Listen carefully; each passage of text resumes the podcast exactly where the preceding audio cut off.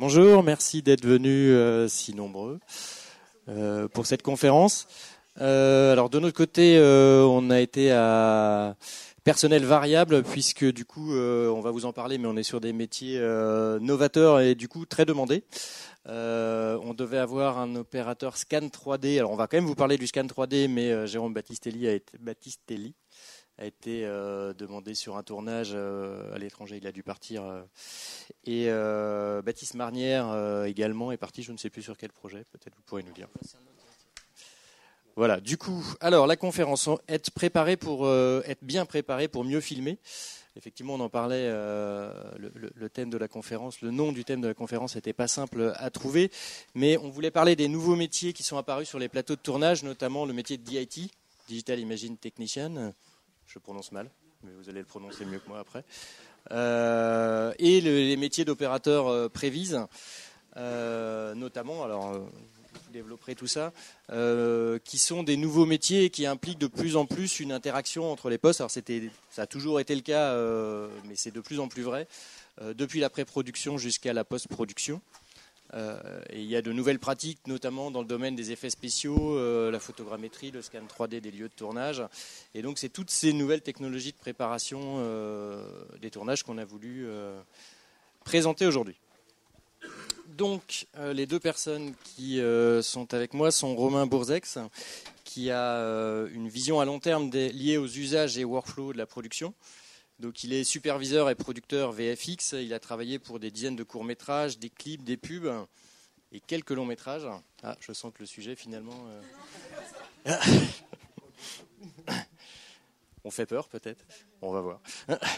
Et il a monté en 2014 donc la société Decide, qui est un studio de 3D et de VFX, suivi euh, plus récemment de la société Spleen, qui est un studio d'ingénierie visuelle, notamment avec des robots. Alors si vous êtes intéressé par les robots, il y a une autre conférence sur les robots. Euh, qui suivra, euh, qui est un peu en lien quand même euh, avec celle-ci. Et Olivier qui nous a rejoint, Olivier Patron, qui est opérateur de prévisualisation et d'IT, enfin ou plutôt d'abord d'IT et opérateur de prévisualisation. Euh, il travaille en tant que freelance, notamment pour les tontons truqueurs. J'adore ce nom, super boîte. et notamment, il a travaillé en préparation sur une série, Un si grand soleil. C'est marrant, on se retrouve, parce qu'on travaille tous les deux dessus. forcément, une série qui fait travailler beaucoup de monde. Voilà, du coup, euh, eh ben on va commencer. Vous êtes deux, donc vous allez avoir pas mal de temps pour, euh, vous exprimer. On va voir quelques petites vidéos euh, à présenter en off pour, illustrer les propos. quand on a commencé la préparation, la préparation a été à plusieurs phases, il y a eu plusieurs personnes qui ont préparé avec moi la, la conférence, mais qui n'ont pas pu être présents. Mais il y a un thème qui est venu très très vite et très souvent, c'est le terme de data. Euh, et donc voilà, je voulais qu'on commence par ça, que vous me parliez du coup des data et de comment est-ce que votre métier tourne autour des data et comment vous vous situez par rapport à ça. Et puis bah, après que vous présentiez, que vous présentiez chacun votre métier. Bonjour. Alors donc moi je suis Romain. Euh, donc alors les data, en fait, euh, bah, on vit dans un monde numérique et le jeu visuel est passé au numérique il y a quelques années. en France, c'est toujours encore un peu compliqué en fiction. Tu pourras parler du broadcast après. Euh, moi, j'ai vraiment, je suis vraiment plus fiction et pub et euh, vraiment sur des, je suis pas du tout broadcast. Euh, mais les data, c'est un gros sujet parce que du coup, qui dit pas broadcast dit pas de process. En fait, c'est un peu en France, c'est comme ça. plus la production sera grosse, plus il y aura ce qu'on appelle des data. Et quand on dit data, c'est quoi? C'est des données. je sais pas, peut-être mettre le, petit, ouais, comme ça, ça. Ouais, Ouais, nickel. Euh, alors, moi, euh, je, viens de la post-production, donc en fait, euh, on traite beaucoup, beaucoup, beaucoup de données, des fichiers de travail en général. Et dans les data, il y a évidemment les rushs, mais il y a aussi toutes ces petites choses. et c'est très, très variable. Aujourd'hui, quand on va parler du poste de DIT, on va beaucoup parler de tout ce qui est lutte et de, et de tout ce qui tourne autour des, des rushs, timecode, etc. Mais en fait, euh, c'est qu'un petit morceau. Et euh, il y a vraiment beaucoup beaucoup de choses à récupérer. Et de plus en plus, les DIT vont se mettre à gérer aussi tout ce qui va être caméra et lens data et tout ce qui tourne autour des caméras où il y a encore beaucoup beaucoup de choses qui arrivent parce que les, les fabricants euh, bah, s'y sont mis. C'était très long parce que c'est très très lourd à gérer en fait. Et, euh, et maintenant, en fait, on a plein plein de, choses. On en parlait juste à l'instant. Il y a plein de fabricants qui créent leur propre euh, leur data, euh, qui viennent de leur propre euh, hardware. Et sauf qu'en fait, bah, personne ne sait que ça existe et donc personne les utilise. Et en fait, ce qui est incroyable, c'est que bah, pour nous, de les pouvoir les récupérer, de pouvoir les traiter, c'est un énorme bénéfice en post-production parce que du coup, ça me fait gagner un temps de ouf. Euh, sur plein plein de choses. En fait, euh, quand on traite un rush, bah, le, rush c'est bien, mais si on avait par exemple, euh, ne serait-ce que la durée en, format de data, donc là il y a des EDL, mais la lutte c'est hyper important aussi. Alors des fois tout ça ça nous arrive pas en fait, on reçoit les rushs et il n'y a rien qui va avec en fait, alors qu'on devrait avoir plein plein plein d'autres choses. Donc voilà, ça c'est pour parler un peu de mon, ma position au niveau des data. Et, euh, et du coup, donc, pour ce qui concerne la conférence, on arrive en pré-production. Et en fait, euh, ben, si, euh, un tournage est mal préparé, le tournage passera bien peut-être au niveau création et production, mais en post-production, ça sera la zone complète. Donc en fait, nous, on travaille énormément maintenant en pré-production. la post-production passe en amont du tournage. Euh, donc ça, plus le projet est gros, encore une fois, plus ça sera, ça sera le cas. Mais euh, aujourd'hui, on a une demande de production qui grandit énormément. Et en fait, il faut changer. Enfin, du coup, les méthodes changent, les usages changent, euh, les outils changent. Et en fait, bah, il faut de plus en plus faire comprendre aux gens qu'il faut utiliser ces datas, même sur des petits formats, en fait. Parce que qui dit petit format dit petit budget et donc économie nécessaire. Et si on économise, bah, du coup, euh, tout le monde gagne. Sauf que pour ça, il faut prendre un peu le pli de, des process. Et quand on parle de process, on parle de data. Voilà, je, peux te laisser continuer. Euh, oui, donc, bon, bah, donc moi je suis Olivier, donc je suis effectivement euh, DIT avant tout chronologiquement, je veux dire, mais depuis un an et demi, je fais beaucoup de prévision 7, on en parlera peut-être juste après. Je vais surtout rebondir sur la question des data, tant qu'à faire. Euh, effectivement, donc tu disais, il y a les rushs, il y a le son, il y a, tout ça. Mais les métadonnées, qui sont tous ces petites données tout autour, euh, euh, qui sont multiples, il faut, faut pouvoir les traiter, il faut les rassembler. Et finalement, il y en a tellement que c'est effectivement aussi en préparation d'un film, d'un tournage, qu'on va discuter avec la post-production, avec les VFX pour savoir qu'est-ce qu'on a besoin de concentrer. Quoi. On va tout récupérer, il y aura toujours quelque chose quelque part, mais encore que non, pas forcément. C'est là où ça peut être la zone, effectivement.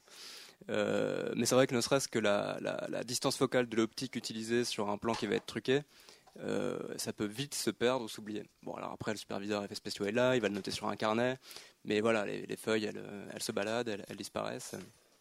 Euh, voilà. Donc oui, la gestion des datas, c'est super important. Au niveau de la, il y a aussi des endroits. si ça fait un peu peur les métadonnées, c'est qu'il y a aussi des ça concerne énormément de, domaines différents et parfois très complexes. ça peut être des domaines liés à la colorimétrie et des, problématiques de color pipeline. Euh, on peut vite se perdre en post-production. Euh, si on fabrique une lutte pour avoir un look, euh, est-ce que cette lutte elle s'applique directement dans le dans le format RAW de la caméra, enfin dans l'espace couleur RAW de la caméra, ou est-ce qu'elle s'applique après? Est-ce qu'elle va dans un DCI IP3, un Rexel 109 Enfin, il y a énormément de choses que si on ne le nomme pas, finalement, ça part à la benne et on recommence à zéro, quoi, en post-production. Donc effectivement, le tournage n'est pas forcément impacté, mais la post-production après devient, euh, devient complexe. Hein? Et pourtant, les vis, du coup, c'est un, un gros sujet, les data, du coup. En prévise? En prévise, ouais. Euh, alors oui, bon, bah, alors, je vais contextualiser un peu ce, poste de Prevision 7. Euh, donc depuis, oui, il y a un an et demi, j'ai été formé à la Prevision 7 euh, par la société donc les Tontons Truckers. Tu, tu, me dis si tu veux que je, au moment où tu veux que je présente. Peut-être, peut je montrerai là peut-être une, petite vidéo après. Je vais commencer par, par expliquer. Carrément. donc, qui a été fondé par Christian Guillon, qui, qui, qui est un, un, vieux DVFX euh, qui, a toujours poussé la prévise, qui, qui pense à ça depuis longtemps. Et ce projet, donc cette série quotidienne Ainsi Grand Soleil, qui a été créée il y a, un an et demi, euh, on a commencé à tourner il y a un an et demi, et elle est diffusée depuis maintenant un an, euh, posait un vrai problème puisque la volonté, le, souhait, c'était de, pour une quotidienne, donc un épisode diffusé par jour, donc un épisode post-produit par jour, donc un épisode tourné par jour. c'est un flux assez énorme, un épisode de 20 minutes. Euh, et il y avait des décors donc en, studio. Et la volonté c'était d'avoir une, image plus cinéma et moins télé. en quelque sorte. Donc euh, des décors complets, on n'a pas juste trois feuilles de décors euh, avec toujours les mêmes axes, on a vraiment des décors dans de type cinéma dans lesquels on fait les plans qu'on veut. Pour la partie studio, donc on a des décors d'appartement, un commissariat, un zoo, enfin voilà, ça, change. Et, et l'idée c'était de ne pas mettre des toiles peintes derrière les fenêtres parce que sinon on cassait tout, toute, cette, euh, toute cette qualité d'image et toute cette immersion. Euh, donc on tourne avec des caméras de prise de vue cinéma, on éclaire avec des. Vraiment, ça ressemble à un plateau de cinéma. Tu parlais du broadcast, finalement, je suis pas vraiment euh, connecté à ça, parce qu'on est. Moi, je retrouvais tout ce que je connaissais du monde de la fiction et du monde du cinéma. Et donc ces fameux fonds verts, enfin ces fameux toiles peintes, on les a enlevées. On a dit on, on met du fond vert pour avoir faire du compositing et avoir quelque chose de réaliste derrière les fenêtres.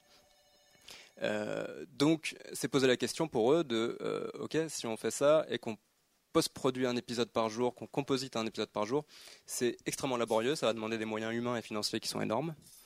Euh, et c'est là qu'intervient la prévision 7. C'est-à-dire que nous, notre mission au départ, ça a été d'être capable de fournir directement au moment du tournage un, tracking des mouvements de la caméra. Parce que qui dit fond vert dit plusieurs choses. Dit tracking, parce qu'il faut bien faire bouger le fond en fonction des mouvements de la caméra, qui est un tracking en général qui est traditionnellement qui se fait en post-production. Euh, dit euh, incrustation des fonds verts et donc compositing. Euh, et puis bon, bah, rendu. Et, donc nous, notre mission c'était ça, c'est d'enregistrer le tracking sur le plateau directement. Donc ça, cette mission, on n'a pas eu de problème à la, réussir. Et euh, on a même finalement eu un, tel succès là-dedans que nos prévis on-set, c'est-à-dire que nous, notre système nous permet, c'est là on va vous montrer des images, euh, notre système euh, permet, parce qu'on parle de prévise, permet de prévisualiser directement sur le plateau le compositing en direct. Donc c'est une aide énorme pour un chef opérateur, c'est une aide énorme pour un metteur en scène. Euh, voilà, c'est de l'aide pour tout le monde. Et comme on enregistre cette prévise, et elle est d'une qualité suffisante finalement pour la diffusion télé, il y a, pff, je me rappelle plus très bien des, chiffres, mais je crois qu'on est entre 30 et 40% de plans truqués sur le plateau diffusés, tel quel, à l'antenne. C'est-à-dire qu'on ne repasse pas par la case post-production. S'il y a un truc qui ne va pas, il y a une position du fond qui n'est pas bonne, etc., on repasse par la case post-production, on récupère les données de tracking, on déplace un peu la découverte virtuelle et on, on rend le plan. Euh, Ouais, on peut peut-être montrer la petite, euh, la petite vidéo pour que vous voyez un peu à quoi, à quoi ça ressemble. Voilà, tu pourras commenter dessus, il n'y a pas de oui. son de toute façon. C'est parti. Donc là, ce qu'on voit, on voit le fond vert et on voit l'image compositée en dessous dans l'écran euh, en direct. Donc le fond, c'est un fond virtuel rendu dans un moteur 3D euh, temps réel qui est le Unreal Engine, pour ceux qui connaissent, qui est un moteur de jeu vidéo à la base. Euh, donc la caméra, la caméra de tournage va piloter en direct une caméra virtuelle dans ce monde 3D. Et, euh, et, donc l'image filmée par la caméra virtuelle est renvoyée et on la composite en direct euh, avec euh, l'image de prise de vue réelle.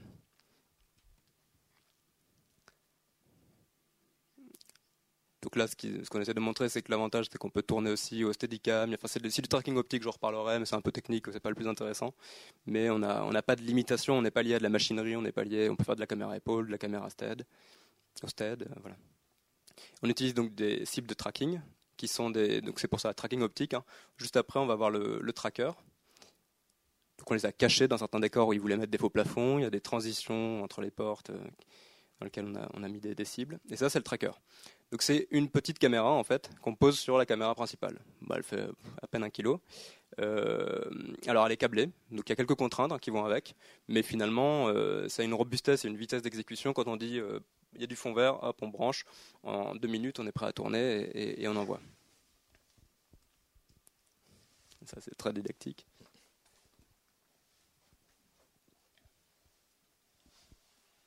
Donc la fameuse fameux câble et le poste de travail sur lequel euh, on peut voir donc euh, le plan euh, issu de la caméra, le mat généré en direct, donc qu'est-ce qui est transpercé, qu'est-ce qui est gardé. Si je peux me permettre, si je reviens juste en arrière, quand tu parles de la caméra, oui. Alors là, je vais être le, le, je vais, je vais être le novice. Ta, ta, caméra, elle filme en l'air, en fait. Tout à fait. Elle est, elle est pointée vers le, vers le plafond parce que les cibles de tracking sont au plafond. Donc les cibles de tracking, pour revenir, vous les avez vues rapidement, ça ressemble à des QR codes. En fait, c'est des QR codes. C'est-à-dire que quand on regarde l'écran, alors je sais pas si on a une image où on voit, oui, c'est ici, là. Juste reviens. Tout petit peu après, on voit l'écran euh, du tracker. C'est pas très. C'est juste assez illustratif, mais voilà.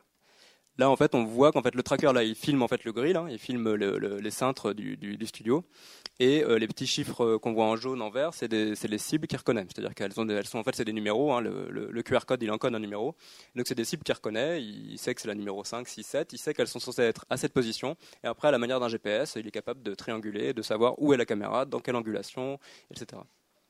Et ça, c'est des informations qui sont enregistrées en parallèle. Tout à fait. Donc pour en revenir effectivement à toutes ces questions de data, euh, le choix qui a été fait, donc la technologie, c'est pas nous qui l'avons développée, hein, nous l'avons achetée. Euh, quand je dis nous, c'est les tontons truckers, euh, parce que c'est la solution la plus robuste, la plus simple à mettre en œuvre et qui correspondait tout à fait aux contraintes d'un studio avec un plafond.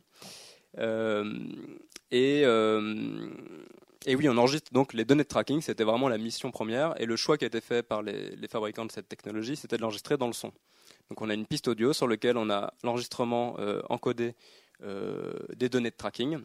Ça fait un bruit horrible, hein, comme un timecode un peu, puisque c'est vraiment que des, que des, que des, que des bits qui sont enregistrés euh, sous forme de son. Et ça, ça s'extrait après et on peut le réintégrer dans, un, dans Maya, dans, dans le Unreal Engine. On, nous, on essaie de faire ça surtout, de revenir dans le Unreal Engine très vite après. Donc on rebranche. Donc on branche.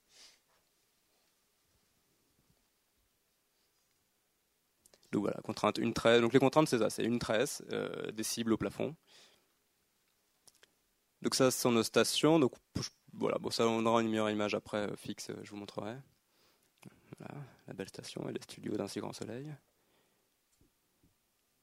Voilà, ça c'est pas mal, on peut faire pause. Donc en fait, on voit donc sur le cadran, donc dans l'écran, hein, dans l'écran qui, est en bas là, on voit donc le plan issu de la caméra. C'est très pédagogique comme image. On voit en bas à gauche euh, le mat, comme je vous disais, donc ce qui est noir va être, euh, va être incrusté. On voit en bas à droite la découverte filmée par la caméra virtuelle, elle-même pilotée par, le tracking de la caméra réelle. Et en haut à droite, donc le rendu final, le, rendu composité. Donc euh, la plupart du temps, effectivement, ce rendu-là est suffisant.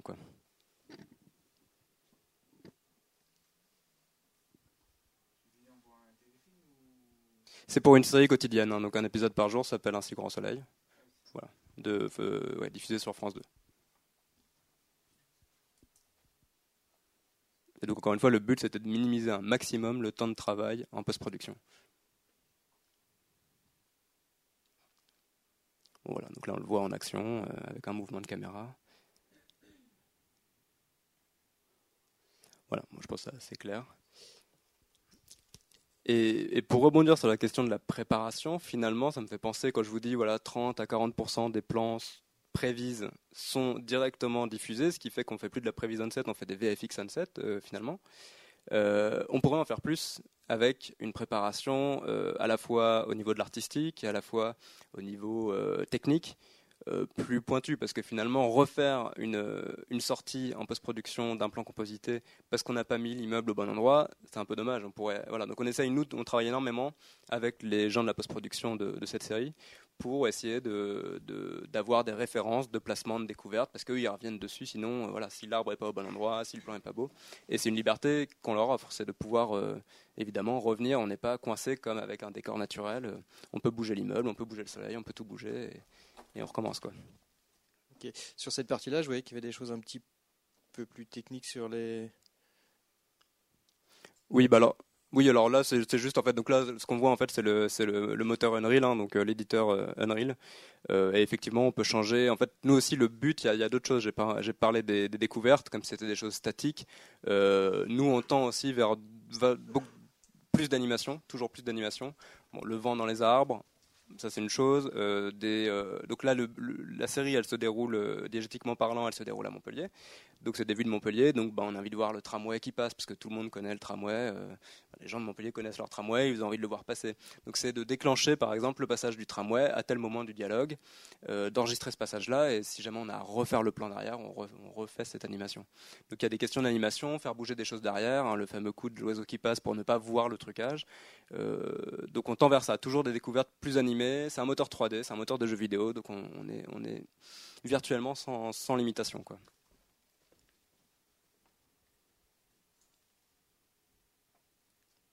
Voilà, donc là c'est tous les décors qu'on a, qu'on a à notre charge. c'est ça aussi, c'est qu'effectivement le système, il, a, il installé partout. Les cibles de tracking, c'est la seule chose qui est lourde et longue à installer. Et ça, ça se fait bien en amont. Ça se fait au moment où la décoration euh, installe le décor et nous, on vient euh, mettre sur le grill les cibles. Euh, après, les machines, on les, voilà, c'est une roulante, on la déplace d'un point à un autre et on charge telle découverte ou telle découverte. Et les décors que vous avez pris ici, vous avez, vous les avez filmés, c'est juste alors les décors, euh, les, découvertes, elles ont été, alors ça a été un peu en deux temps. Dans un premier temps, c'est pas nous qui les avons faites. Ces découvertes, elles nous ont été fournies, et elles ont été fournies, euh, elles étaient plates en fait, c'était un cyclo. D'accord. Donc euh, nous, on a pas mal milité pour que ça devienne de la vraie 3D, pour avoir des effets de parallaxe. Hein. quand on se déplace, on voit l'immeuble, voilà, la, la, fuite de l'immeuble changer. Et on a fait notre première découverte en 3D il y a 6 ou 8 mois, je sais plus. Euh, et ça, pour le coup, c'est 3D, c'est vraiment du, on a vraiment du volume. C'est-à-dire que non, non, 3D, c'est, euh, c'est-à-dire que les premières découvertes, c'était euh, une, une, image, une vidéo placée sur une demi-sphère dans le logiciel 3D, mais plaquée quoi. Donc si jamais on bougeait, bon, ça bougeait au fond, mais il n'y a pas de, il avait pas de chevauchement, vous voyez pas un arbre passer devant, se déplacer devant l'immeuble, ça restait plat quoi. Ouais. Donc quand je dis 3D, c'est qu'après nous on a refait, on a construit euh, une ville en 3D en quelque sorte. On a construit les bâtiments vraiment en 3D. Donc en 3D CG, hein, pas, pas, stéréoscopie. C'était vraiment de la 3D. D'un coup, l'immeuble était en volume, euh, euh, ce qui nous permettait d'éclairer aussi. C'est-à-dire quand le soleil bouge, il y a des ombres qui sont portées. Enfin voilà, donc toujours plus de réalisme à ce niveau-là. Donc il y a un mix de prises réelles et de. Voilà, et alors là, non, alors oui, s'il y a encore un mix. nous, ce qu'on a fait, donc on a fait cette découverte, elle a été faite à partir de photos. C'est pas vraiment de la photogrammétrie, c'est à mi-chemin. Donc là, moi, ça dépasse mon domaine euh, vraiment de connaissance, mais on a, ça a été à mi-chemin. Les photos ont été utilisées pour les textures. Euh, après, tout a été modélisé euh, à la main dans un logiciel 3D. Ça n'a pas été du scan ou voilà. Mais je pense que ça pourrait être une, tout à fait, tout à fait relié. On avait eu un petit partenariat avec Jérôme Battistelli justement là-dessus, un premier galop d'essai, et on verra plus tard si, si on le réitère quoi c'est bien, on est sur, les prémices. Toi, ton rôle, du coup, est-ce que tu peux préciser euh, à l'Assemblée, est-ce que prévisualisation, finalement, euh, ça reste, même pour moi, encore... Euh, Alors, la, la, Prévision 7, son, son, rôle premier, tel qu'il a été développé, c'était de donner une, un aperçu sur le plateau d'un plan truqué. C'est-à-dire qu'au lieu de voir du verre et de ne pas comprendre ce qu'on filme, on donne un premier aperçu. Ça n'a pas besoin d'être qualitatif, ça peut être des volumes, ça peut être ça peut être voilà un cube à la place d'un immeuble, mais juste parce qu'on a une intention, on veut qu'il y ait la rue en plein dans la fuite de la, de la fenêtre. voilà. Euh, et nous, on détourne un peu ça finalement parce que euh, on va au-delà de la prévise, comme je disais, en fait, les VFX 7, la qualité est insuffisante pour, le, pour la diffuser. Donc moi, mon rôle en tant qu'opérateur prévise 7, il n'est pas sur la fabrication des découvertes, il n'est pas sur euh, euh, il, est, uniquement sur l'opération, sur le plateau. Euh, voilà, on branche le système, je vérifie que le tracking tient, on fait une répétition, je vérifie que le tracking n'a pas sauté pendant la répétition parce que les, les cibles, il faut qu'on les voit. Donc s'il y a une perche qui passe dans le champ du tracker, on voit plus rien, ça saute. Euh, c'est plus robuste que ça, mais ça peut, voilà, ça peut sauter à un moment ou à un autre. Euh, donc voilà, moi je vérifie ça. Je règle la découverte. Est-ce qu'on est en jour, en nuit, enfin des choses aussi bêtes? Je règle la lumière en, en enfin en accord, en collaboration avec le chef opérateur évidemment. Donc on a des échanges. Hein. il vient nous voir, il dit ah non, tu peux mettre le soleil plus par là. Euh, bah, je travaille l'étalonnage du fond aussi, en fonction de, comment éclairer le, le décor en studio, euh, pour que ça raccorde quoi. Voilà, et j'enregistre. J'appuie sur REC. On reparlera, euh, on reparlera pardon, peut-être de la partie d'IT euh, par la suite. Peut-être que du coup, Romain, toi, tu veux revenir sur la prévisualisation également? Est-ce que je montre la vidéo euh... Peut-être l'image du bâtiment pour parler. En fait, alors, on a, on a plusieurs sujets. En fait, on a. Euh, pour revenir au, au sujet initial qui était le scan de décor en repérage, en fait, on le fait alors nous on est plutôt client, on n'est pas fabricant comme euh, les Before Post, euh, enfin le loueur qui a euh, un technicien et enfin deux techniciens et un système de lidar et de photogrammétrie un peu abouti pour pouvoir aller en repérage ou sur le set pour scanner un décor dans lequel va se passer l'action. du coup nous en fait on va Aujourd'hui, on a travaillé euh, avec des drones, avec, euh, bah, des, personnes équipées euh, au 5D et un bon logiciel pour processer la photogrammétrie. Donc en fait, on a sur un long métrage d'il y a deux ans, on avait euh, une course poursuite. On nous a appelé pour une course poursuite en post-production, sauf que le tournage n'était pas encore fait. Euh, et donc du coup, ils nous ont appelé pour euh, voir comment est-ce qu'on tourne, est-ce que les acteurs allaient vraiment courir sur le toit du bâtiment qui était, qui faisait quand même 5 étages, et c'était un toit en pente, ou est-ce qu'ils reconstruisaient le tout le bazar en studio sachant que c'était une économie un peu compliquée. Nous, c'était un tournage en Lettonie. Euh, avec une économie un peu plus restreinte euh, que ce qu'on pourrait avoir en France, même si on, se dit qu'on est mal loti, mais pas tant que ça au final. Euh, et donc du coup, il fallait vraiment réfléchir à comment on allait faire. Donc en fait, ce qu'on leur a demandé, c'est de scanner le, bâtiment. Donc on y allait avec et on a trouvé un droniste sur place. et on a balayé le bâtiment et toute la zone qu'il y avait autour pour voir si on pouvait pas trouver une solution parce qu'il fallait, il y avait d'autres séquences qui avait besoin du bâtiment. Et du coup, il fallait trouver, discuter avec l'assistant réel et euh, la direction de production, savoir si on pouvait construire éventuellement le, le, toit euh, sur, euh, bah, au sol et revenir sur d'autres plans à l'étage, etc. Donc en fait, on a, on a, on a donc modélisé le bâtiment avec les bonnes dimensions, étant donné que on avait un scan assez pointu, comme le fait Google Earth, mais en version plus définie. Euh, et en fait, du coup, on a pu faire notre prévise. Donc, on, a, on avait ce, bâtiment. Dans le studio, on a un petit plateau à Aubervilliers, pas très loin d'ici. Euh, en fait, dans le studio, on a bricolé euh, avec des planches le, le, bah, le, le, toit. Et en fait, on a pu leur découper, à partir du storyboard, découper la séquence pour avoir une, une vraie prévise de, de l'action. Et en fait, grâce à ça, on a pu leur dire, bah, en fait, avec euh, des câbles et un peu de sécurité, on peut le faire en vrai. Ça sera moins coûteux parce qu'au final, on va le faire. Euh, enfin, votre budget, vous le mettez dans la sécu et dans les grues qu'il va falloir déplacer pour éclairer tout ça. Mais euh, on va pas partir en tournage, en, studio, et on va pouvoir tout faire sur sur le même le même jour que le reste. Parce qu'il y avait des choses dans les fenêtres du haut et du coup bah, ça simplifie un peu la, vie de tout le monde et du coup on a pu faire la prévise en amont du tournage. Et à partir de ça, on a envoyé des plans au chef d'éco pour qu'il améliore le toit parce qu'il y avait, euh, des petits trous et euh, des petites choses à améliorer, ne serait-ce que pour les pour euh, les protections aussi, les, toutes les dimensions du toit, etc. Et tout ça, on a tout donné au chef op, comme ça il pouvait tester son lighting. parce que justement, eux, enfin en tout cas l'équipe Letton avait pas un énorme budget, donc en fait ils ont préféré, ils ont, je crois qu'ils avaient un an de pré-prod, mais c'est énorme. C'était vraiment, enfin ils ont, pour, ils avaient beaucoup de tournages, mais euh, c'était euh, des petits tournages simples. C'était un film d'époque. C'était un film d'époque. Et ça, c'était assez, assez colossal.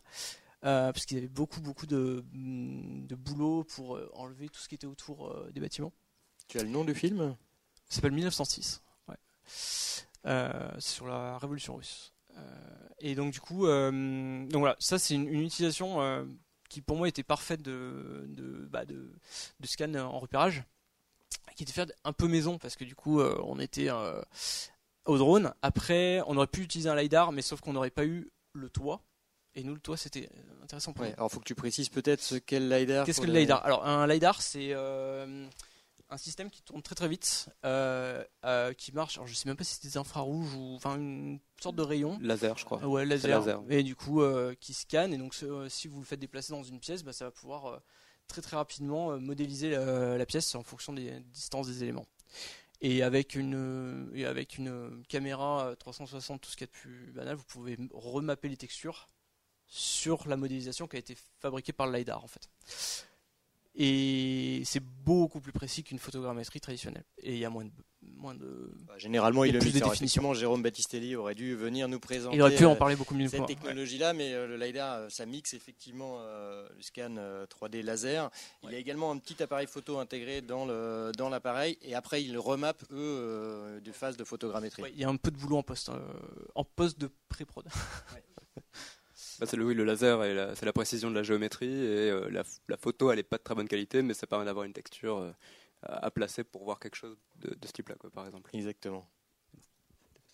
Mais là, c'est un peu de la tech vis en fait, plus que de la prévis. Alors là, c'était la tech vis, mais sauf qu'en mm. fait, comme on avait aussi des fonds bleus sur cette séquence, et du coup, on a prévisualisé les effets mm. pour la post-prod, vu qu'on faisait les effets spéciaux. De, et ça, a servi de prévise. Ouais, bah, nous on était contents, on a, tout touché de, A à Z, euh, c'est un excellent exemple. Pour parce que tous ces néologismes là, c'est bon. Nous on fait de la prévise set qui finalement s'avère être plus des VFX set. Euh, la TechVise est pas loin de la prévise, euh, tout ça c'est de la. Ouais, pour la TechVise, c'est un outil, c'est ça, ça, a plusieurs formes. Ça peut être une vidéo qui correspond au montage exact de la séquence, mais qui peut être par exemple une vue de dessus de la scène. Donc c'est souvent c'est de la 3D, hein. c'est vraiment 3D avec des volumes assez basiques. Si vous avez déjà vu une prévise, bah, c'est juste que on sort de l'image de la caméra, on est dessus, on connaît toutes les dimensions, la distance que la caméra elle va faire, euh, l'angle, la hauteur, euh, tout, tout, Si on utilise une grue, on sait quelle dimension sera la grue. Euh, si on utilise un fond bleu, un fond vert, peu importe, on connaît la taille. si on il y a un décor qui est un peu compliqué à fabriquer, on va dire au chef déco, mais ça sert à rien de t'emmerder à faire ce qui est derrière la cam. Euh, en fait, ça permet de donner à plein de monde plein d'indications en fait. Et ça, c'est hyper important. Mais euh, faut savoir que ça existe. Euh, et puis, bah, souvent, des fois en pré-prod, le budget est même pas encore fait, donc en fait, même... c'est dur de convaincre. Bah ouais, voilà, c'est un peu le problème. Parce que finalement, ça, il y a un peu deux domaines de prévis. Quoi. Il y a la prévise, comme tu dis, où on s'échappe de la caméra et on voit physiquement où on va mettre les caméras. On peut mettre, c'est un plan au sol ou voilà, ou peut modéliser des grues, etc. Et il y a la prévise où là on est dans l'œil de la caméra, on essaye de faire, euh, de mettre les plans, euh, de choisir les focales du storyboard ou voilà, enfin, et, euh, là de donner à voir le, film, mais dans un univers 3D moyenne qualité pour se rendre compte de ce que ça va donner, quoi. Alors ça, paraît que c'est assez génial tous ces outils-là. mais ça paraît quand même très technique. Je ne sais pas si dans le public ça vous paraît simple ou, ou, comme moi très technique. On parlait de budget. Comment est-ce qu'on approche ça euh, Tu nous disais tout à l'heure qu'on pouvait l'approcher sur des films finalement à budget restreint. J'ai du mal, moi, personnellement, à le voir sur des budgets restreints. Ou alors, est-ce que ce que ça fait gagner derrière, comment est-ce qu'on peut expliquer à une prod que ça va faire gagner de l'argent derrière et qu'il faut qu'ils investissent là-dedans? En fait, en fait, la prévise, alors pas de la prévise on set, mais de la prévise en amont des tournages, ça coûte rien. Ça coûte un graphiste éventuellement pour une séquence. Euh, enfin, nous, alors, non, c'est un peu amusé sur ce truc-là, en fait, on a, une, combinaison de motion capture. Et du coup, en fait, euh, dans le studio, en fait, on s'est fait euh, carrément la séquence euh, en motion capture pour s'amuser. Mais ça, c'était vraiment, voilà, c'était du bonus. après, ça peut être, enfin, faire une photogrammétrie comme ça, ça prend pas grand-chose. Si on peut le faire avec son 5D et un, un freeware sur son ordinateur, ça processe un peu, et puis le lendemain matin, on a une modélisation, il faut bricoler un peu. Mais pour une boîte, ça coûte pas grand chose. C'est du temps homme qui est très très euh, euh, très optimisé parce qu'après, même si on a, par exemple, on, on aurait pu simplifier le bâtiment aussi, euh, d'avoir juste les volumes principaux en fait. on aurait pu juste avec un mètre laser aller aller prendre les, mesures et modéliser un peu un peu draft. ça, faire une prévise en soi, ça prend pas beaucoup de temps. Ce qui va prendre du temps, c'était s'il y a le réalisateur qui arrive à côté de nous, euh, et on va peaufiner, on va peaufiner, on va peaufiner, et là ça va prendre beaucoup de temps. Mais sauf que en fait c'est quoi? C'est beaucoup de temps de un graphiste et du réel. Mais en fait un graphiste c'est quoi? C'est pas tant que ça vu l'économie qu'on va faire derrière sur le sur le set et en pré-prod parce que si le chef déco plutôt que de vous faire une salle entière il va vous faire juste un, deux angles mais en fait vous économisez combien de feuilles de décor? En fait c'est juste ça mais sauf qu'en fait on déplace des budgets mais euh, enfin. nous, on le voit parce que en général, on arrive, comme des pompiers en post-prod, il euh, n'y a rien qui est fait et, tout qui à faire. Et du coup, euh, il n'y a, a pas de data, mis à part les rushs. Mais du coup, c'est vrai que nous, on sait que enfin, le, la prévise, le fait de visualiser, c'est c'est pas ça qui coûte cher. Ce qui coûte cher, c'est toutes les bêtises qui vont être faites ou le manque d'optimisation, en fait, tout simplement. Est-ce qu'il y a beaucoup de tournages qui font appel à ces technologies-là? Comment est-ce que bah, Alors, encore une fois, sur des gros budgets, quand on quand on dépasse, euh, alors quand je dis gros budget français, quand sur de, sur de l'unitaire, on est euh, ça ça fait appel à la prévise uniquement s'il y a des effets spéciaux un peu lourds. Sur euh, des VFX simples, il n'y a pas. mais sauf qu'en fait, là on parle de repérage 2.0, mais même s'il n'y a pas de VFX en fait. Parce que faire, un décor, on en a besoin dans n'importe quel film. Euh, et optimiser euh, et même réfléchir, montrer à l'acteur qu'est-ce qu'il va faire sur une scène un peu compliquée, mais c'est un gain de temps énorme. Et un gain de temps de 1 minute de 40 personnes sur un plateau de tournage, combien ça coûte? Ben, Ça coûte 40 heures. Enfin, 40 minutes. Et c'est juste des économies, mais il y a encore un peu de boulot au niveau de l'éducation dans les écoles, de techniciens, de méthodologie et, et voilà c'est un peu, euh, un peu notre bataille de tous les jours. Euh. mais bon, du coup, on est, on est qu'en post-production. oui. Veux-tu qu'on montre euh, Alors, ouais, le, petit, making of. Alors, ça c'est, alors ça c'est pas de la fiction, c'est de la pub. donc là, en fait, on n'a pas scanné. Alors, faut imaginer que cette production, ça a été faite en 5 semaines. tournage et post-production et VFX inclus. Euh, quand ils nous ont appelés, moi je leur ai fait un planning sur 4 mois. Ils m'ont dit en fait, euh, ton planning il est en semaine ou en mois? Ben, En fait, il est en mois et en fait, on livre dans 5 semaines. Bon, ben, ok. et en fait, ce qu'on a, donc, ce qu'on a fait, c'est qu'on a réfléchi comment faire pour faire entrer ça dans 5 semaines. Donc là, vous allez voir rapidement, tu peux peut-être lancer comme ça, on va voir. Voilà, en fait, c'est des nounours dans des. Donc c'est une pub, on voit tous ces nounours dans plein de décors différents. Donc il y a de la motion capture, euh, il y a du scan 3D des décors quand on était sur le set. Alors là, vous avez, ouais, on a fait un petit making of pour expliquer tout le, process. Je me suis mis en pause. Ouais. Euh, ouais, non, vas-y, tu peux continuer, je pense. Parce qu'il est un peu long. Euh, et donc du coup, dès qu'on a reçu le brief, en fait, du réalisateur, même si on n'avait pas de storyboard, en fait, on a fait une, on a fait une prévise. La prévise, vous l'avez vu juste à l'instant, où il y avait euh, deux pauvres nounours. Euh. Voilà, ça c'est de la prévise. C'est un modèle de voiture trouvé gratos sur internet, deux nounours posés et euh, un peu de mocap. Mais la mocap, encore une fois, nous on a une combinaison, elle vaut 2000 balles. Hein. Voilà. Et avec 2000 balles, on fait ça. Alors on fera pas des plans terminés avec ça, on fera de la prévise. Mais sauf que nous, ça nous permet, on a envoyé ça à l'agence, ils étaient refaits parce que du coup, ils avaient, ils avaient, ils avaient, euh, ils pouvaient faire une sorte de pré-montage. Alors Réal nous a dit non mais attendez, euh, les nounours quand ils dansent c'est pas comme ça, machin truc. Mais sauf qu'en fait nous ça nous a permis de préparer notre pipeline en fait, notre workflow en 3D parce que du coup on intègre de la 3D par plan, par séquence. On savait que quand il dit bon bah voilà cette scène, c'est une scène où il y a euh, une voiture, il y a cinq, cinq filles autour de la voiture et il y a trois nounours qui dansent et que c'est une pub qui dure 45 secondes, on sait que la séquence elle va faire à peu près 3-4 plans à tout péter, un plan large, deux plans en près et c'est fini quoi. Donc en fait ce qu'on a fait c'est parce que c'est comme ça que enfin tout est à peu près fait comme ça en pub, c'est juste une question de d'habitude il faut juste les, analyser un petit peu mais c'est très simple. Et après après, c'est là où le réal et le chef-op font leur boulot, c'est que les cadrages changent, l'ambiance change, l'acting change, etc. Mais nous, tout ça, ça ne nous regarde pas. Donc en fait, c'est là on a, on a sorti ça. Ils nous ont dit, ok, c'est cool. Nous, ça nous a permis de savoir, de numéroter les nounours, parce qu'on avait besoin de savoir, parce qu'on a un nounours par personnage, sachant qu'on a, je sais pas, on avait une trentaine de personnages. Euh, donc il y a que les textures qui changent, mais rien que ça déjà pour savoir quel nounours allait où, faisait quoi, etc. Je peux peut-être continuer. Donc en fait, ça nous a permis de poser euh, un workflow et en fait, euh, à partir de là, ensuite, ils nous ont envoyé, peut-être deux jours ou trois jours plus tard, ils nous ont envoyé le storyboard. Donc là, en fait, à partir du storyboard, on a pu affiner notre, euh, notre, euh, euh, notre prévise. Et on a pu commencer à poser donc les cadrages, caler des timings, parce qu'en fonction du rythme, faut regarder ce que fait le réalisateur d'habitude et on, voit à peu près vers quoi il va aller.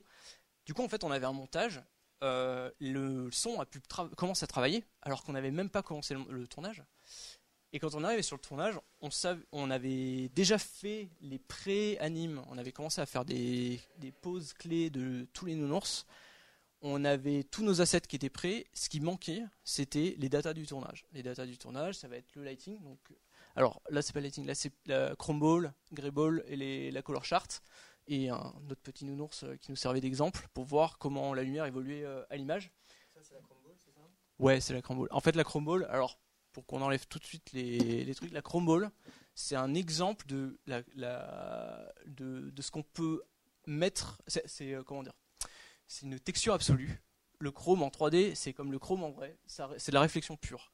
Donc en fait, quand on met euh, dans notre scène 3D une, euh, une boule de chrome texturée, bah en fait, il faut qu'elle ressemble à l'identique à celle qui a déjà filmé à l'image. Et si c'est bon, on est bon. C'est comme la color chart.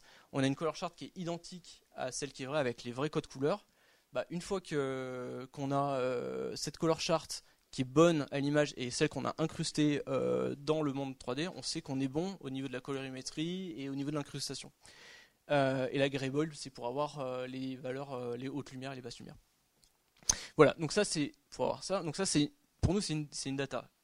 Bon, c'est, euh, ça reste incrusté dans le rush, mais c'est une data. ensuite, on va faire euh, des sphères à 360. On, les a vues euh, très rapidement. C'est des still frames assez, rapides, mais ça nous permet, voilà, ça, ça nous permet d'avoir le lighting. En fait, ça, c'est des photos HDR en 360 qui nous permettent d'avoir des ben, la réflexion et le lighting. Parce que du coup, là par exemple, toutes les fenêtres colorées, mais en fait, euh, c'est des valeurs qu'on n'aurait jamais retrouvées en, post-production si on n'avait pas été sur le set à faire euh, des, sphères en 360.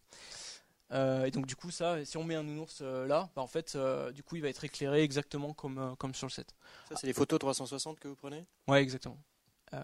avec une petite caméra qui coûte pas très cher non plus. En fait, il faut imaginer que dans une économie compliquée, eh ben, on trouve des solutions bricolage c'est comme ça que euh, on a monté notre boîte. Euh, c'est, et du coup, euh, bah, on nous appelle parce que justement, on trouve des solutions en fait.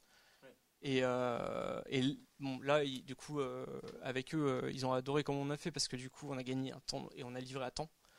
Bon, on était assez contents de nous et on n'avait pas beaucoup dormi, mais. Est-ce que vous avez gagné de l'argent vous?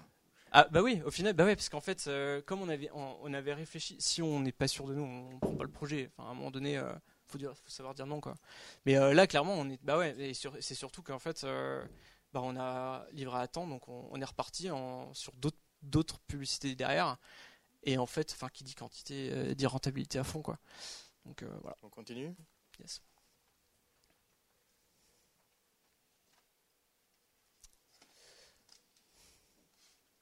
Alors, vous déplacez, vous prenez plein de. Une, une data importante, ça c'est le relevé caméra.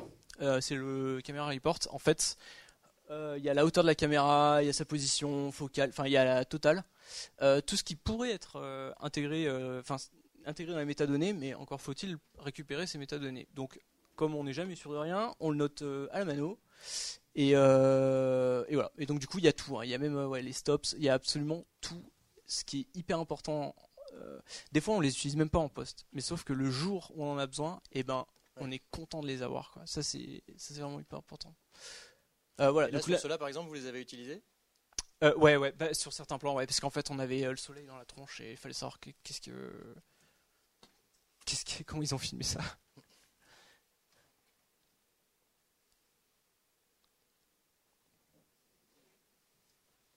Donc, ça, c'est notre petit studio Aubervilliers.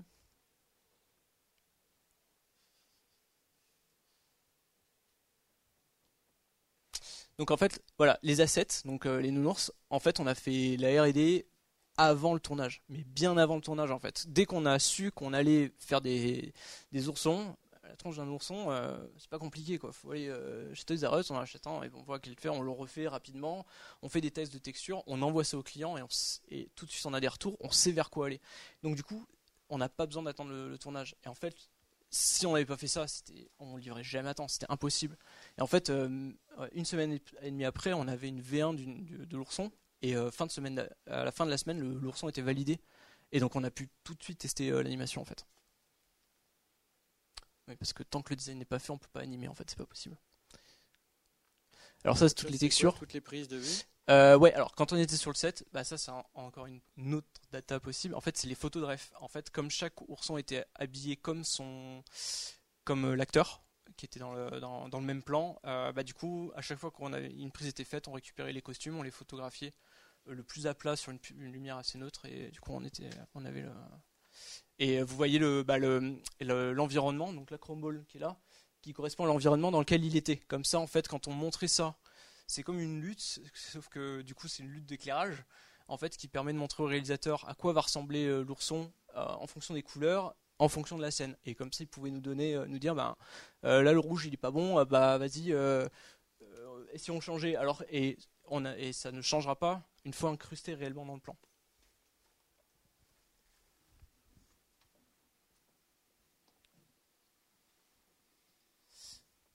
Voilà, bon, bah, ça c'est des petits tests assez tôt. Alors, voilà, la photogrammétrie. Donc en fait, bah, ça c'était quand on était sur le set. bah, tout ce que vous voyez là, ça c'est des photos tous les tous les tous les petits cadres et en fait bah du coup on a on a balayé la rue parce que du coup les mecs quand ils animaient et que les, les, oursons avaient des intégrations sur le trottoir qui montait le trottoir, qui touchait les murs, etc., fallait savoir euh, dans quel volume on était. quoi. Et donc du coup c'est pour ça qu'on a tout photogrammétrisé, parce qu'on savait pas encore tous les détails des animations, donc euh, on préfère avoir ça. Et en plus... Tu peux peut-être expliquer ce que c'est ah, brièvement la photogrammétrie? Ouais, bah, du coup, c'est le, le, fait de prendre plein de photos et que le et et d'envoyer. Donc là, je crois, enfin, je sais plus, on avait peut-être 400 photos, un truc comme ça. Euh, et on, on, envoie ça dans un logiciel. Euh, je sais plus, c'est euh, Zephyr, celui-là. et en fait, ça, le logiciel comprend en fait où sont positionnées les photos euh, et du coup, il fait de la triangulation comme, euh, comme, euh, comme tes petits marqueurs. Et ça permet de, de, reconstruire, en fait, de reposer des volumes. voilà. là, ça a mouliné un petit moment. Oui, j'imagine. Et voilà, ouais, en fait, il y avait un mouvement de grue, c'est pour ça. On avait un mouvement de grue, et du coup, pour mapper correctement. Donc le plan d'avant, c'était le plan de photogrammétrie Ouais. Et ça, c'est le plan après. Ça, c'est le vrai plan qui a été filmé. Euh, avec euh, nos petits oursons. Voilà. Donc en fait, il y avait des petites scènes comme ça où genre les oursons ils sortaient de la, ils sortent de la voiture. Du coup, on avait besoin de savoir, euh, enfin, d'avoir le, volume de la voiture pour pouvoir les incruster et les animer correctement, quoi. Pour avoir les réflexions éventuellement dans les yeux. Si vous êtes proche d'une voiture rouge, vous allez avoir du rouge sur vous, quoi. Et la photogrammétrie nous permettait de faire ça. Tiens, j'ai juste une question qui me taraude. En même temps, je crois que j'ai à peu près la réponse. Ce, plan-là, que tu, vous l'avez fait comment? Un, plexi en hauteur.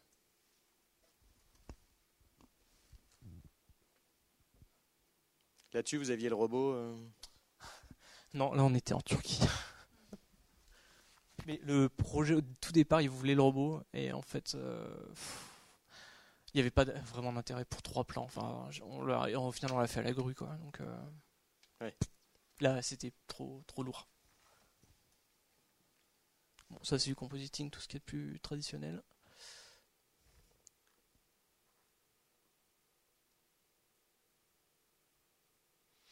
Là, on voit pas grand chose, que c'est un peu sombre. Mais... Euh.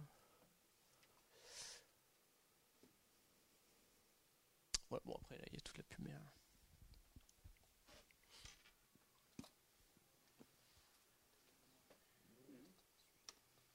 Euh, J'avais des choses sur lesquelles rebondir, mais c'est loin maintenant. Mais... du coup, peut-être que. Euh, on va laisser un petit peu de temps après pour les questions. Euh, toi, juste, euh, est-ce que tu peux nous parler de ton expérience de DIT par rapport à la préparation? Parce que c'est important, on a parlé de DIT, finalement, on n'a pas trop parlé de ce que c'était que le DIT et de comment ça s'intègre dans tout ça. alors le DIT, il a, le DIT, il a un rôle en, en production hein, sur le plateau. Il est, il est, c'est un, technicien de l'équipe plateau. Euh, et en préparation, effectivement, il, a, intérêt à, faire partie de toutes les discussions. Euh, donc on en a parlé un tout petit peu au début, hein, mais il y a un workflow, hein, ce qu'on appelle le workflow à installer. on tourne en quelle caméra, que, quelle, est la destinée des images, est-ce qu'il est y a des VFX Et voilà, donc il faut installer le, le workflow moi, je pense qu'on est un bras droit du labo euh, aussi. Euh, beaucoup, si on ne discute pas avec le, labo, euh, ça ne fonctionne pas. Donc, on a un peu un pivot. On est là pour, pour aider à fluidifier tout ce qui va être transfert d'informations du, plateau à, à la post-production. Donc, en prépa, on a effectivement possiblement beaucoup de travail parce que c'est en établissant des, des en designant des canaux de, communication entre les différentes informations qu'on va euh, pouvoir mettre en place cette, euh, cet échange fluide. Quoi. Donc, ce qu'on appelle le pipeline, en fait, c'est vraiment ça. Des, on va mettre en place un color pipeline, on va mettre en place euh, plein, plein de questions. De, voilà, on sait que ça va passer par le montage. Comment Alors, ça, c'est évidemment simple et c'est de la conformation, mais comment on prend en charge la conformation Comment voilà, c'est plein de, réflexions autour de ça, pour le dire très vite. Et chaque film étant un prototype, ça peut varier vraiment tout, tout au tout, quoi, quasiment. Parfait. Juste avant de donner euh, la parole au public, moi j'ai une petite question aussi, je suis, je suis très curieux. Euh, tu parlais à un moment de formation. Euh, toi, tu es effectivement aussi très curieux. Tu t'es, j'ai l'impression que tu t'es énormément documenté. Mais comment on fait pour se documenter sur ces technologies-là? Est-ce qu'il y a des, est-ce qu'il y a des formations? Est-ce qu'il y a des livres? Est-ce qu'il y a des maîtres en la matière? Est-ce qu'il y a Euh, en livre, un truc, c'est- c'est euh, le VFX Handbook euh, de la VES, la VFX Society. Il y a un truc, euh, bon, c'est une bible, hein, le truc qui doit faire euh, 800 pages, mais c'est un, enfin, les mecs ont tout étalé là-dedans sur le sujet des VFX et des data. En fait, le truc, c'est que le, enfin, la beauté de notre métier, moi, je vais défendre ma paroisse, hein, mais euh, les VFX, c'est vachement bien parce qu'en fait, on touche à tout. Euh, on va faire du, on va faire de la déco, on va faire euh, des costumes, on va faire de l'acting, on va faire euh, du lighting. On fait tout en fait. On fait de tout et du coup, euh, on a besoin de tout connaître. Donc, on n'est pas pertinent dans tout parce qu'on peut pas, mais euh, mais en fait, on a une connaissance assez large et c'est pour ça que Toi, toi, t'es chef d'œuvre, chef d'œuvre entre guillemets, chef de projet, et t'as plein de corps de métier dans ta boîte ou comment ça se passe? Non, on a ce qu'on appelle des intermittents. Et ça, C'est encore euh, une aubaine française. En fait, euh, ouais, bah, c'est l'avantage des intermittents, c'est qu'on a des, des savoir-faire experts et qu'on- auxquels on peut faire euh, appel un, un peu n'importe quand, ponctuellement, pour des projets. De, Donc, Par de- exemple, de le type jours à- qui tu fais appel, c'est quel, quel corps, euh, quels sont les noms, les corps de métier euh Ah bah alors bon, alors déjà on va avoir beaucoup de graphistes parce que du coup, mais chaque graphiste déjà, euh, on va avoir des animateurs, on va avoir des modeleurs, on va avoir des setupers, des riggers, on va avoir plein plein de corps de métier euh, très différents. Euh, tout ce qui va être texture, euh, tout ce qui va être euh, fur, etc. Fur c'est les poils. On va avoir lighting aussi parce que, enfin, pareil, il y a des graphistes qui auraient pu être chef op et ils sont graphistes mais ils sont spécialisés en lighting. En fait, c'est vraiment hyper vaste. Donc ça c'est le côté euh, vraiment graphiste. Après on va avoir bah, des comédiens pour quand on fait du, de la mocap. Euh, on va avoir euh, vraiment plein plein de postes. On, aurait pu faire appel à des décorateurs mais le budget ne le permet peut-être pas donc on a fait euh, nous-mêmes euh, du bricolage pour le, film Letton. Mais euh, voilà c'est euh, très varié. Super. Du coup, sur le temps qui nous reste, je vais vous laisser la parole, à moins que vous, pourrez répondre aux questions. Je vais, euh, comme on est enregistré en podcast, je vais vous demander de parler dans le micro, euh, et je vais vous passer le micro. Merci, euh, merci pour votre conférence super intéressante. Moi, j'avais des petites questions par rapport au Prevision 7. Euh, déjà, est-ce que est-ce que c'est utilisé tout le temps dans tous les plans ou est-ce que vu que ça coûte quand même quelque chose, est-ce que c'est seulement pour les plans les plus importants? Et puis j'avais une autre question en fait, c'est est-ce que c'est aussi utilisé pour le son, pour un espèce de, de- est-ce que la caméra à l'endroit où elle est, est-ce que du coup ça c'est des, datas qui sont réutilisées pour le son après? Merci. Euh, ouais, la deuxième question est super intéressante. Je pense que ça pourrait avoir du sens, mais bon, c'est peut-être très typé. Bah, j'ai fait un projet juste ce week-end où ils enregistraient tout en binaural euh, pour euh, des visiteurs dans un musée et qu'avec un casque de tracking après, le son allait être euh, effectivement spatialisé. Euh, là, non, c'est pas ce qu'on fait. Euh, et pour la première question, les plans importants, non, pas importants, euh, c'est les plans où on a du fond vert. C'est-à-dire que nous, là, pour le coup, on fait pas de la prévise pour se rendre compte d'un volume ou d'un ou d'un Là, on fait de la prévise vraiment pour du compositing VFX. Donc, dès qu'il y a un fond vert, on branche le tracker, on y va. Dès qu'il n'y a plus de fond vert, on libère les cadreurs, on enlève le tracker et, et on, et- et il tourne sans rien. Quoi. Et nous, on tient un petit rapport pour dire quand est-ce qu'on a été présent dans le, dans le plan. Quoi. Une autre question?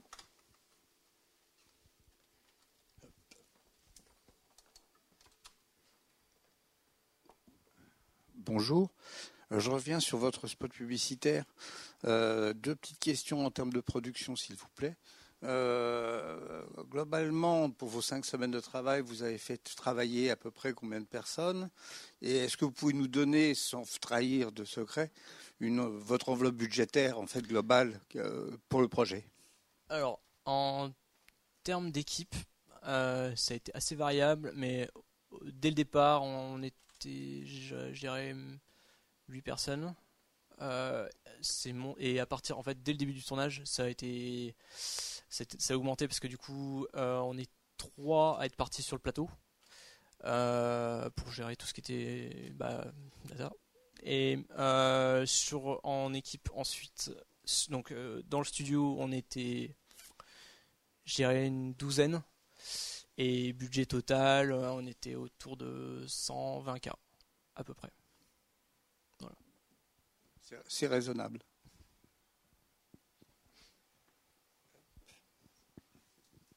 Quelqu'un d'autre aurait une question? Je voulais- Juste la photogrammétrie, là, vous avez dit, c'est le logiciel, il, il reconnaît les, les, les- les différents, enfin, ce qui est photographié, et il va les associer ensemble et il va créer une sorte de scène 3D, c'est ça?